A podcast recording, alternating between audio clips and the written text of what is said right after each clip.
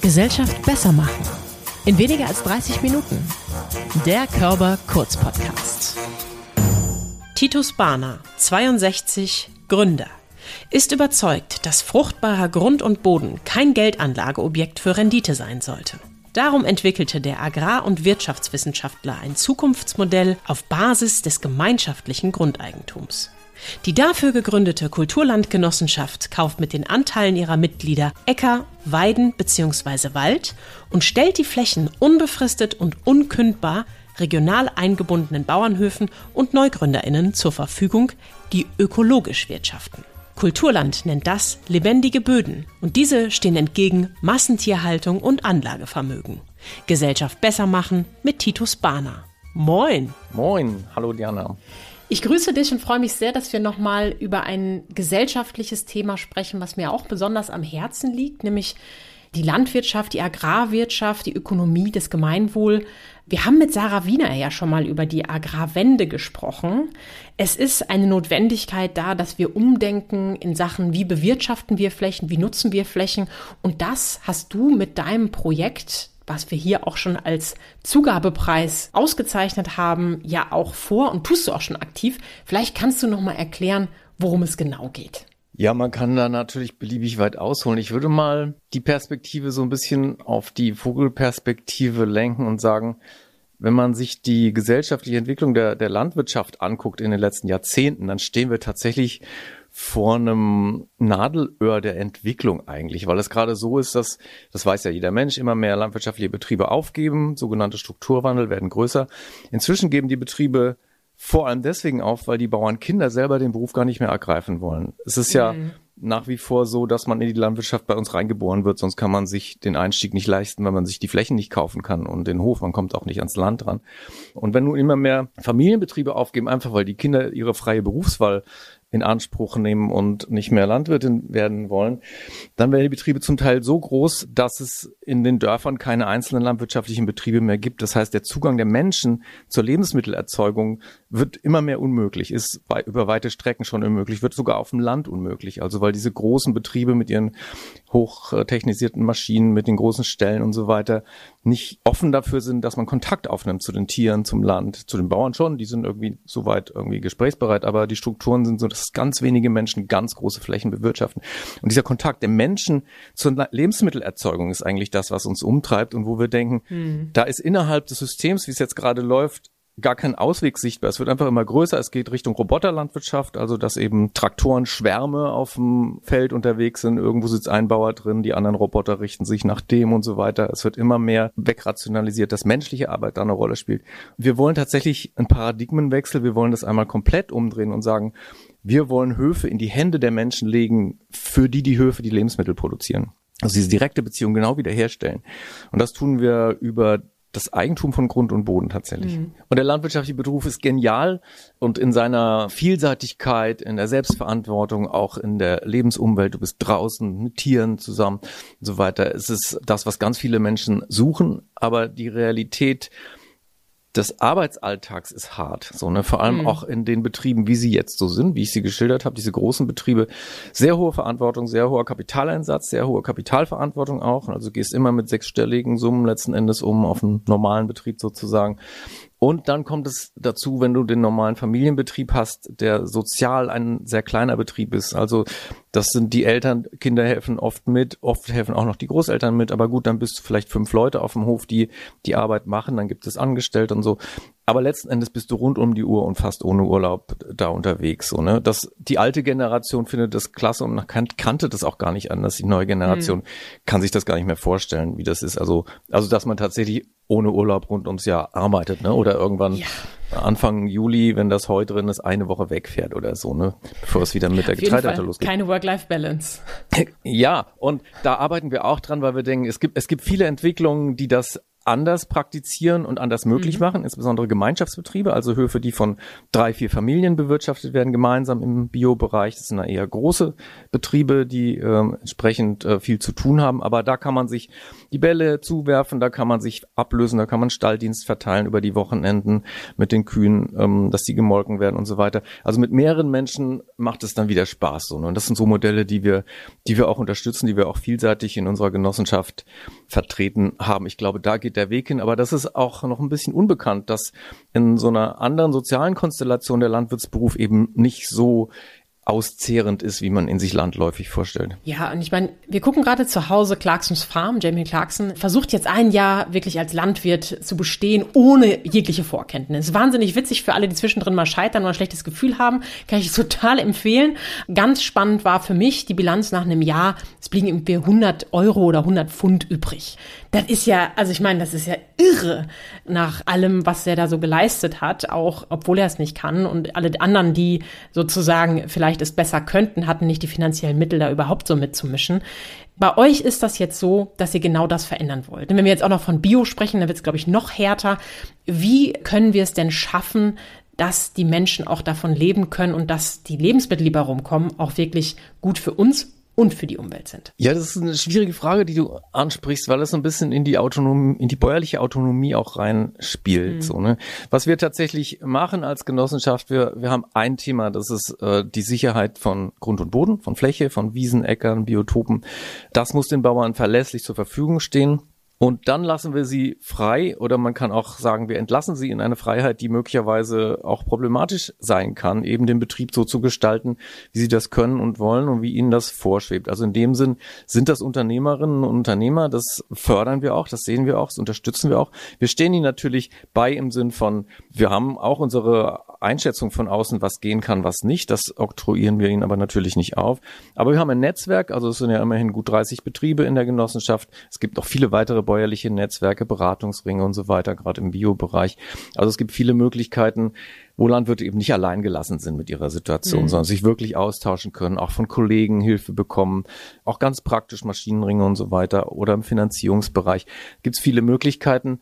Und es ist in der Landwirtschaft tatsächlich, das sieht man von außen oft nicht so, von permanent hohe Verluste bis permanent sehr hohe Gewinne gibt es wirklich mhm. Betriebe Seite an Seite. Es gibt äh, im konventionellen, zum Teil auch im Ökobereich Höfe, die wirklich gut laufen. Also ähm, wo es den Menschen gut geht, wo sie aus auf die hohe Kante legen können. Die Altersabsicherung ist immer so eine kritische Geschichte und so. Mhm. Von bis. Und das Bild, das alle Bauern im Elend leben, möchte ich mal so nicht unterschreiben. Also es gibt auch bei unseren Betrieben welche, die gut laufen, es sind fast alle, die guter Dinge sind, also denen es wirklich Spaß macht. Wir unterstützen jedenfalls unsere äh, Höfe, die mit uns kooperieren, da auf den grünen Zweig zu kommen und ein gutes Leben zu haben auf ihren Höfen, lebensqualitätsmäßig gut und auch materiell klarzukommen. Jetzt ist die Kulturlandgenossenschaft eine Genossenschaft. Warum? Also wie bist du auf dieses Modell gekommen und welche Vorteile hat das? Unser Bild, was wir verwirklichen wollten, war ja, den Hof sozusagen in die Hände von den Menschen zu legen, für, für die dort gewirtschaftet, für die Lebensmittel erzeugt werden. Und das ist ein Bild von einer breiten Gemeinschaft von Menschen, die gemeinsam was schultern. Und dazu ist einfach die Genossenschaft sozusagen erstmal die genau passende Rechtsform, weil wir sehr viele Menschen in die Verantwortung einbeziehen können für den Grund und Boden. Und das ist genau das Ziel, was wir haben. Wir wollen nicht, dass die Menschen uns nur Geld geben und wir machen damit was, sondern wir wollen sie wirklich beteiligen am Schicksal der Höfe. Und darüber, so haben wir es auch in der Satzung der Genossenschaft festgehalten, ermöglichen wir ihnen den Zugang zu Grund und Boden, auch den bäuerlichen Betrieben sozusagen, den Zugang zu einem Umfeld von Menschen, was sie unterstützt. Und das können wir mit der Genossenschaft verwirklichen. Jetzt kennen die meisten von uns wahrscheinlich die Genossenschaft aus der Wohn- und Immobilienbranche und wir wissen, wenn wir in der Genossenschaft drin sind, dann wohnen wir vielleicht auch selber drin. Heißt das, dass eigentlich nur Menschenanteile haben, die auch auf euren Landgut sozusagen selbst wohnen oder könnte ich jetzt mich auch beteiligen? Na, auf jeden Fall. also wir haben Genossen, die direkt dort wohnen. Das sind aber, glaube ich, gar nicht mal die Mehrheit. Also die Mehrheit, denke ich, wohnt im Umfeld. Also es können irgendwie zwei, drei Dörfer weiter sein oder auch die nächste Länge größere Stadt. Also wer sich sozusagen regional irgendwie auf den Hof beziehen möchte, ne, macht sein Häkchen bei dem Hof. Wir geben ja die Möglichkeit, dass du dich im Beitritt für die Unterstützung eines bestimmten Hofs entscheiden kannst. Dazu musst du da gar nicht in der Nähe wohnen es gibt auch Leute, wissen wir aus, weiß ich, aus Berlin, die oben in Neustrelitz unter den Hof unterstützen, in Mecklenburg, mhm. weil sie das cool finden und so. Und es gibt einen kleinen Teil, 15 Prozent der Mitglieder, die sagen, mir egal, ich bin jetzt auf keinen Hof festgelegt und auf keinen Hof bezogen. Ihr könnt mit meinem Geld das Beste machen, was ihr gerade da braucht. Die große Mehrheit bezieht sich auf den Hof und ne, mehr so einen inneren Anteil. Also Region ist eigentlich das, wo die Menschen sich hinbeziehen wollen. Wir definieren das jetzt nicht als Kilometerabstand oder so, sondern das ist eine innere Verbindung zu dem Hof, die die Menschen aufnehmen. Leider haben ja viele, vor allem kleine Betriebe, nie so die Möglichkeit, digital großartig aufzutreten. Das ist zumindest meine Wahrnehmung als Medienproduzentin. Und was ich besonders cool finde, ist, dass ihr jetzt direkt auf eurer Homepage kulturland.de die jeweiligen Kampagnen auflistet. Also wenn ich tatsächlich jetzt Lust habe, einen Hof oder ein Land zu unterstützen sozusagen, dann finde ich die aktuelle Kampagne dort und kann direkt, ich glaube, ab 500 Euro starten oder eben auch ein Vielfaches zahlen, richtig? Genau. 500 Euro ist eine, ein Genossenschaftsanteil und du kannst einen oder ganz viele übernehmen. Was sind das für Menschen, die das machen? Also jetzt mal abgesehen davon, dass sie vielleicht in der Nähe wohnen, wie du es gerade gesagt hast. Sind das irgendwie Menschen, die der Welt etwas Gutes tun wollen, die selber Landwirtinnen sind? Oder wie würdest du eure Mitglieder, eure Genossinnen beschreiben? Ich glaube, es sind durchweg Menschen, denen die Landwirtschaft ein Herzensanliegen ist. Es geht oft ja. über Ernährung. Es geht bei jüngeren Menschen sehr oft über Kinder. Also mhm. viele haben kleine Kinder und werden über die Ernährung der Kinder, Umstellung vielleicht der eigenen Ernährung, irgendwie Suche nach Bioprodukten und so weiter, auf die Situation der Höfe aufmerksam und sensibilisiert für die schwierige Lage und erfahren dann irgendwie über einen Bioladen oder übers Netz oder soziale Medien, dass man sich auch investiv beteiligen kann, also über Genossenschaftsanteile beteiligen kann, um die Flächen für diese Höfe zu sichern, die mir jetzt oder meinen Kindern die Lebensmittel produzieren und finden das einfach eine coole Sache, so, ne? Und mhm. wir haben im Prinzip zwei Sorten Pole von Zielgruppen. Das eine sind sind eben junge Familien, die oft auch nicht so viel Geld übrig haben, die zeichnen dann ein oder zwei Anteile, verschenken oft auch Anteile an ihre Kinder, kann man bei uns machen. Ne? Also mhm. das Kind wird Mitglied und die Eltern bezahlen das.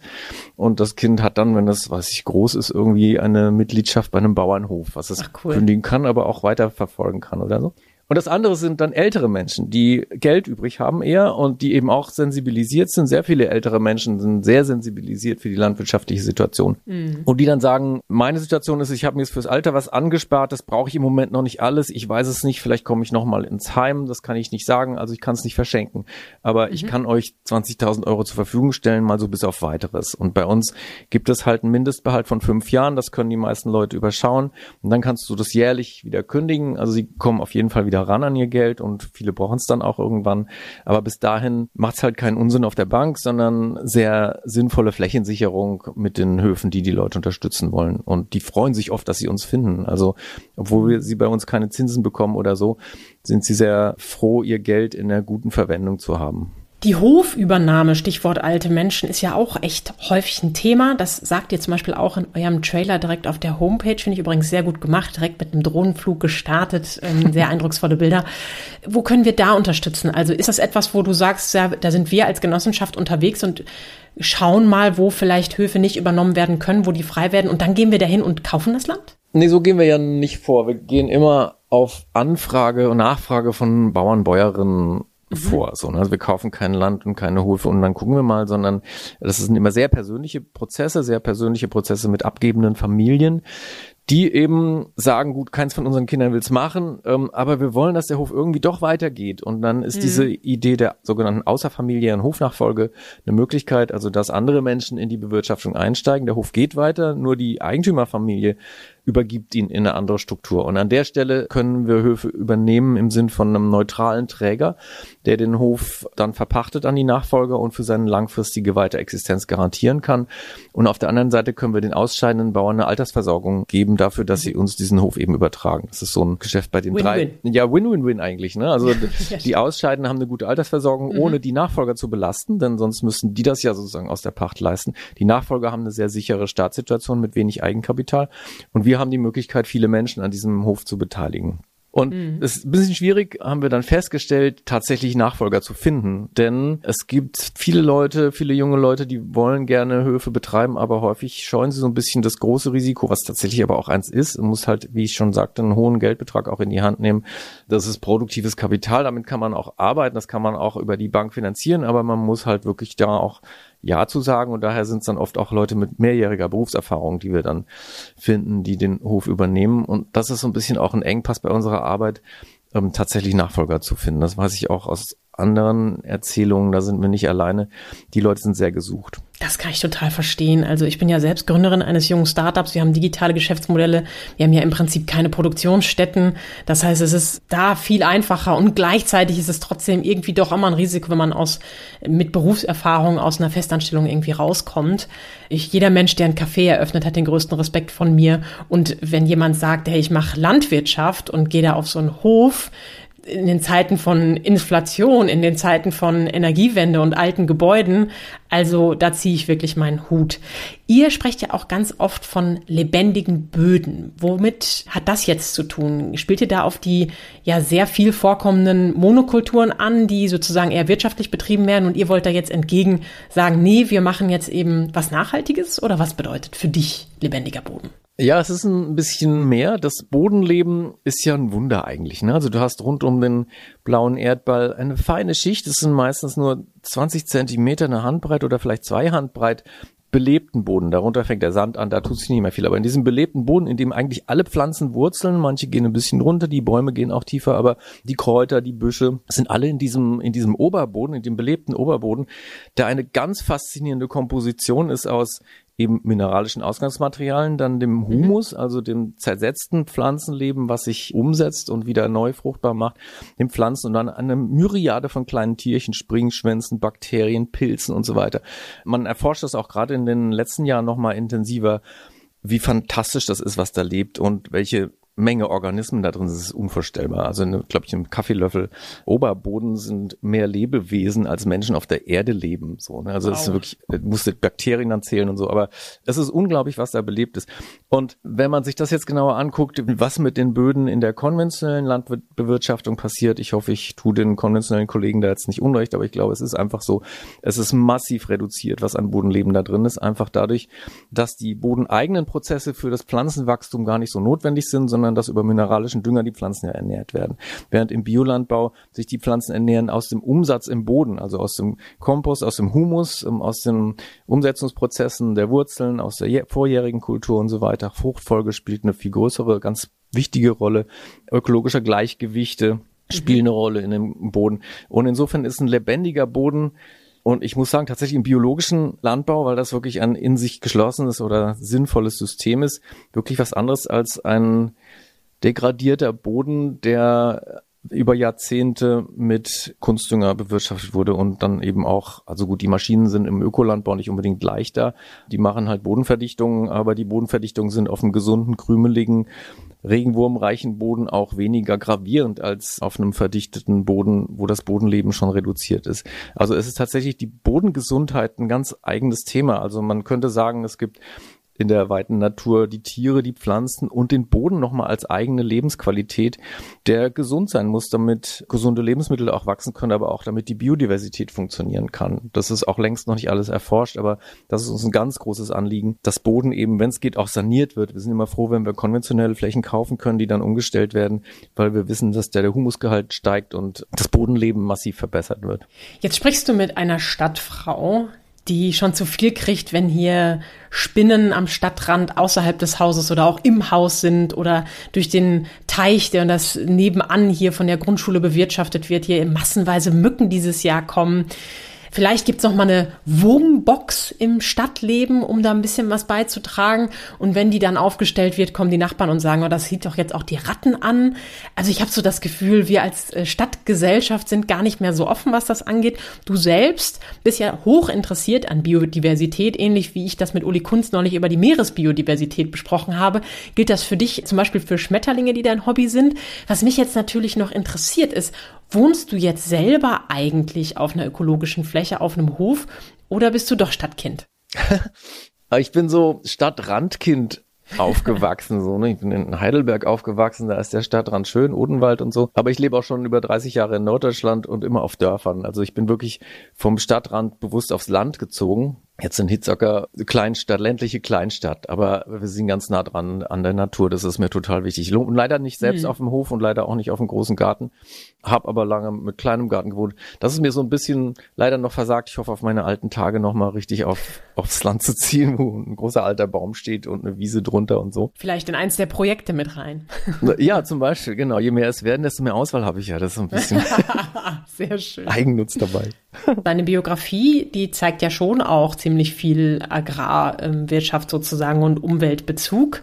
Wie bist du jetzt für dich drauf gekommen zu sagen, ach Mensch, ich mache jetzt mal so eine Genossenschaft? Ja, durch die praktische Arbeit. Ne? Also ähm, ich bin ja, ich bin ja gestartet mit 15, 16, so das weiß ich auch noch gut. Mhm. Da habe ich wirklich nicht schlucken wollen, dass die Menschen mit der Natur so degenerativ umgehen. Da war mhm. Waldsterben in den 60er, 70er Jahren das große Thema. Es war damals schon ganz klar, äh, es gibt einen massiven Rückgang an Biodiversität, die Insekten werden weniger und so. Wollte mich damit nicht abfinden und habe das tatsächlich zu meinem Lebensthema gemacht und habe dann auf cool. Höfen gearbeitet, eben Landwirtschaft studiert, um es zu verstehen, habe nachher Betriebswirtschaft studiert, was mich völlig abgestoßen hat, um das zu verstehen.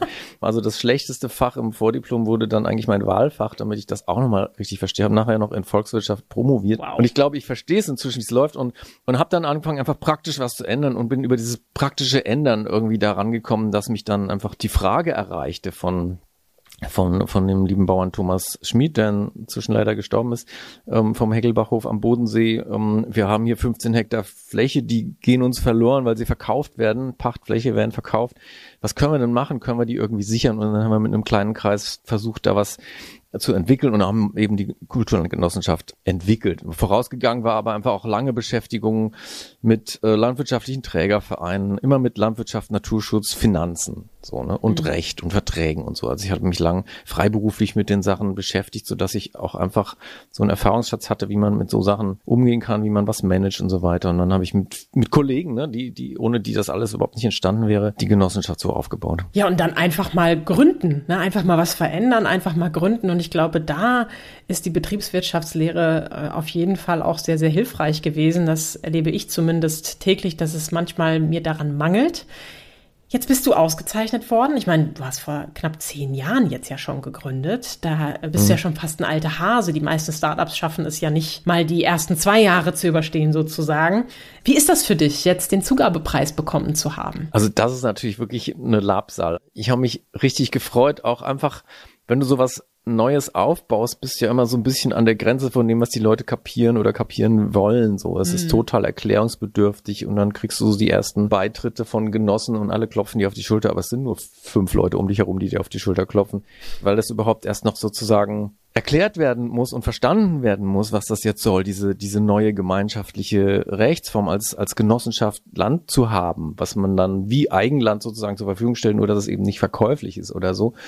Und dann hat sich das so nach und nach bei den Bauern herumgesprochen, aber es ist immer zäh. Du läufst immer so ein bisschen durch eine Welt, wo die Leute den Kopf schütteln, ne? Und dann mhm. kommt so ein Preis, ne? Und dann denkst du, okay, wow, das ist ja. doch jetzt irgendwie eine späte Bestätigung dafür, dass es doch irgendwie kein Quatsch ist, was du machst, ne? Man fragt sich ja manchmal auch selber, bin ich da jetzt irgendwie richtig oder wie, ne? Und, mhm. und das ist richtig schön. Das ist so ein bisschen so eine moralische Unterstützung eigentlich hauptsächlich. So eine, so eine Anerkennung, dass das wirklich eine Idee ist, die Bestand hat, auch so in der großen bundesweiten Perspektive. Da werden drei Leute im Jahr gesucht, die auf ihre alten Tage was Sinnvolles, sozial oder gemeinwohlorientiertes gegründet haben und du bist einer von denen. Das tut einfach richtig gut. Ja, ich glaube, Sozialunternehmen Impact Startups heißt es ja neudeutsch auch. Das ist manchmal noch ein härteres Brot als die Business Cases, die dann zu VCs gehen, Business Angels und dann Geld einsammeln und noch schneller zum Erfolg kommen, als sie eigentlich gucken können. Dafür ist da manchmal eben nicht so viel Impact, also so viel Wirkungsgrad da. Und du hast es gerade angesprochen, dann kommt ja auch noch das Alter dazu. Also beim Zugabepreis geht es ja auch um, ich sage einfach mal, das reife und erfahrene Alter. Wie ist denn das für dich so im ja, nicht mehr jungen ähm, Studierendenalter zu sein und da was zu gründen, sondern eher schon etwas reifer zu sein. Ist das für dich eher ein Vorteil oder glaubst du, manchmal fehlt es da auch an der jungen Zugkraft? Nee, es, ist, es hat eigentlich nur Vorteile. Also jedenfalls bis dahin, wo ich bin. Vielleicht würde ich anders reden, wenn ich jetzt 75 wäre oder so. Ne? Dann ja. würde mir vielleicht irgendwie so langsam die Puste ausgehen. Aber ich habe jetzt so mit Anfang 60 das Gefühl, ich bin so ein bisschen über den Höhepunkt meiner Kräfte so, ne? Also ich erwische mich schon ab und zu mal so dabei, zu sagen, okay, jetzt mal, weiß ich, eine Woche mehr Ferien machen, das wäre doch einfach auch mal nett so, ne? Um, mhm. Was ich so früher nicht kannte. Aber ich hätte es auch gar nicht früher gründen können, Einfach weil mir die Geläufigkeit im Umgang mit Geld, im Umgang mit Verträgen, im Umgang mit Menschen und so weiter gefehlt hätte, was ich einfach aus meinem ja. vorherigen Berufsleben ja alles mitgebracht habe. Also so dieses Potpourri an Erfahrungen auch aus dem heraus du sehen kannst, dass da jetzt ein Platz wäre für eine Gründung. So, ne? Also mhm. du kennst halt auch rechts und links alle möglichen Leute, die vieles, vieles schon probiert haben. Zum Beispiel eben auch gemeinwohlorientierte Träger für einzelne Höfe, mit denen habe ich sehr viel zusammengearbeitet, Vereine und so weiter. Und die Genossenschaft ist eine Weiterentwicklung dieser Form, daher müssen wir das gut kennen und auch Menschen kennen, die da arbeiten und so weiter. Das ging nur aus diesem ganzen Erfahrungsschatz des vorigen Berufslebens, das überhaupt zu gründen und auch das Gefühl zu haben, ja, das ist gut da zu gründen, das kann was werden, weil ich die Szene ja kenne mhm. und weiß, da fehlt was. So, ne? das kann ich auch erst einschätzen, wenn ich Jahre Erfahrung in dem Berufsfeld eigentlich habe. Ich sag ja immer, warum bringt uns eigentlich niemand bei, wie man so einen Mietvertrag unterschreibt oder in Sachen Gründung, wie man so einen Gesellschaftervertrag aufsetzt. Bei all diesen Start-up-Programmen fehlt sowas, finde ich, total. Und wenn ihr dann auch noch euer Land, euren Hof irgendwie organisieren müsst, das kann ich schon verstehen, dass du da wirklich aus dem, was du bis dahin gelernt hast, auch schöpfen konntest. Und jetzt interessiert mich natürlich wahnsinnig, was würdest du Menschen, egal welcher Altersklasse, die selber eine Idee haben und sagen, Mensch, ich will was verändern, ich will anpacken, vielleicht sogar dem Gemeinwohl zugutekommen. Was würdest du diesen Menschen raten? Ja, das mag vielleicht überraschend sein, weil ich mich, glaube ich, gefreut hätte, wenn mir das jemand geraten hätte. Ich würde Ihnen raten, mhm. qualifiziert euch erstmal. Werdet erstmal mhm. ausgebildet geht mal den Büttelweg irgendwie, auch vielleicht einer Berufsausbildung, ähm, einer handwerklichen Berufsausbildung, landwirtschaftlichen Berufsausbildung, dann geht so weit, wie eure Gedanken euch Fragen stellen, studiert den Kram, versucht es wirklich zu verstehen macht euch vertraut mit den Abläufen, wie sie ganz normal in der Gesellschaft passieren und dann macht es anders.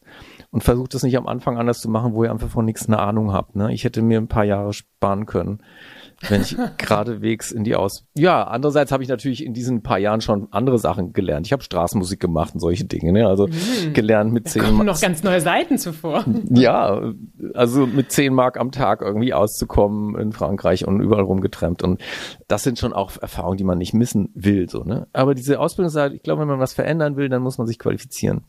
Auch wenn das sich blöd anfühlt, weil das Schweinesystem, wie wir es damals genannt haben, ne, ist natürlich überall verkehrt und so weiter. Und dann lehnst du es einfach alles ab als junger Mensch. Aber du verbaust dir damit eigentlich in Weg, wirksam zu werden, weil du nicht wirklich verstehst, worüber du redest, wenn du es nicht von innen gesehen hast. Mhm, Deswegen würde ich so, so als alter Mensch sagen, geht rein und ändert es dann so, ne, mhm. das System. Sonst, sonst äh, wisst ihr nicht genau, was ihr da tut und dann kommt es auch nirgends an, so richtig. Was heißt hier überhaupt alter Mensch? Du hast es gerade selber gesagt, du bist noch nicht 75 und Greta Silva, die ich ja auch schon hier im Podcast hatte, die sagt ja immer, die Altersspanne zwischen 30 und 60 ist genauso lang wie zwischen 60 und 90. Also was hast du noch zu verlieren? Da hast du schon die Lebenserfahrung gesammelt, für 10 Mark am Tag zu überleben. Das hat auch funktioniert. Was macht Titus Bahner als nächstes? als nächstes möchte ich erst nochmal die Genossenschaft wirklich so auf einen Punkt bringen, wo sie ohne mich ganz gut laufen kann. Da sind wir jetzt da massiv dran am Delegieren, am Logbücher schreiben, am Software einrichten und so weiter. Aber ich denke, das dauert noch zwei Jahre oder drei, dann kann die zunehmend ohne mich. Und dann bin ich mal gespannt. Ich habe Ideen. Soll ich da mal von jetzt mal was ausplaudern? Na los. ich habe die Idee, man müsste eigentlich das Ganze nochmal noch mal transformieren und auf eine öffentliche Ebene kommen. Also jetzt machen wir es ja als Genossenschaft privat mit den Menschen, die uns toll finden, aber eigentlich müssten Gemeinden ran oder Landkreise, also die, die öffentlichen Institutionen auf der lokalen Ebene, die müssen sich kümmern um die Landwirtschaft. Das politische Geschäft ist blöd, es macht überhaupt keinen Spaß und so, aber es ist nun mal wichtig. Also ohne Politik würden wir uns halt auch in die Gurgel gehen, deswegen muss es mhm. sein. Und ich sehe auf der Gemeindeebene noch viel größere Wirkungsmöglichkeiten, sich um Landwirtschaft zu kümmern, indem man einfach mit einem langen Atem, mit einem kommunikativen Prozess im Gespräch ist mit den Menschen und sich kümmert um die Agrarstruktur vor Ort und dann dann Höfe unterstützt, die sich entwickeln wollen, so dass es für die Gemeinde gut ist und für die Menschen vor Ort. In Frankreich ist das gang und gäbe. In UK findet man das, in Spanien machen sie das schon, in Deutschland gibt's das nicht. Also keine Kommune hat die Idee, sich um Landwirtschaft zu kümmern. Und ich glaube, das ist wichtig und da würde ich gerne noch hin. Tito Spana schafft lebendige Böden und hat noch jede Menge Ideen für die Zukunft, denn er fängt gerade erst an. Über 60 heißt noch gar nichts, da sprüht die Lebenskraft auf jeden Fall. Ich finde es ein ganz tolles Projekt, die Kulturlandgenossenschaft für alle, die jetzt sich beteiligen wollen oder vielleicht Anteile verschenken wollen, wie wir vorhin gehört haben, an Kinder oder sonstige Menschen. Ab 500 Euro für einen Anteil kann man investieren. Das Ganze auf kulturland.de verlinken wir natürlich auch in der Beschreibung. Herzlichen Glückwunsch für den Zugabepreis. Wir haben es gehört, ist erst der Anfang für deine Lebenskraft und vielleicht ja auch den Ruhestand auf einem eurer Höfe mit einem tollen alten Baum. Das wünsche ich dir. Herzlichen Dank für deine Zeit, Titus Bahner. Vielen Dank fürs Interview. Bis dann.